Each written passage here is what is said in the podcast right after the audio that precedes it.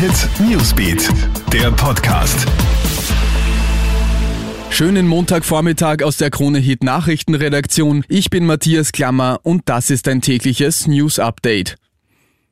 Mordalarm in Salzburg. In einem Mehrparteienhaus im Stadtteil Schalmoos soll ein 26-Jähriger seine 22-jährige Lebensgefährtin erstochen haben.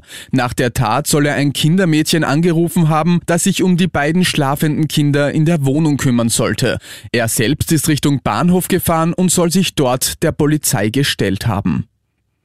Doch lieber auf die Notbremse steigen. Die Bundesregierung entscheidet heute über das weitere Vorgehen in der Corona-Krise. Fix scheint, dass auf dem Gipfel im Bundeskanzleramt eine weitere Regionalisierung der Maßnahmen beschlossen wird. Große Lockerungen sind angesichts der dramatischen Lage auf den Intensivbetten nicht zu erwarten. Eine weitere Frage, die sich stellt, gibt es ein Homeschooling-Comeback oder werden die Ferien verlängert? Heute startet die letzte Schulwoche vor den Osterferien und noch immer ist unklar, wie es danach mit dem Unterricht weitergeht. Zuletzt sind ja die Infektionszahlen auch unter den Schülern stark gestiegen. Alleine in Wien sind letzte Woche acht Schulen geschlossen worden. Gut möglich also, dass man wieder zum Distance Learning zurückkehren muss.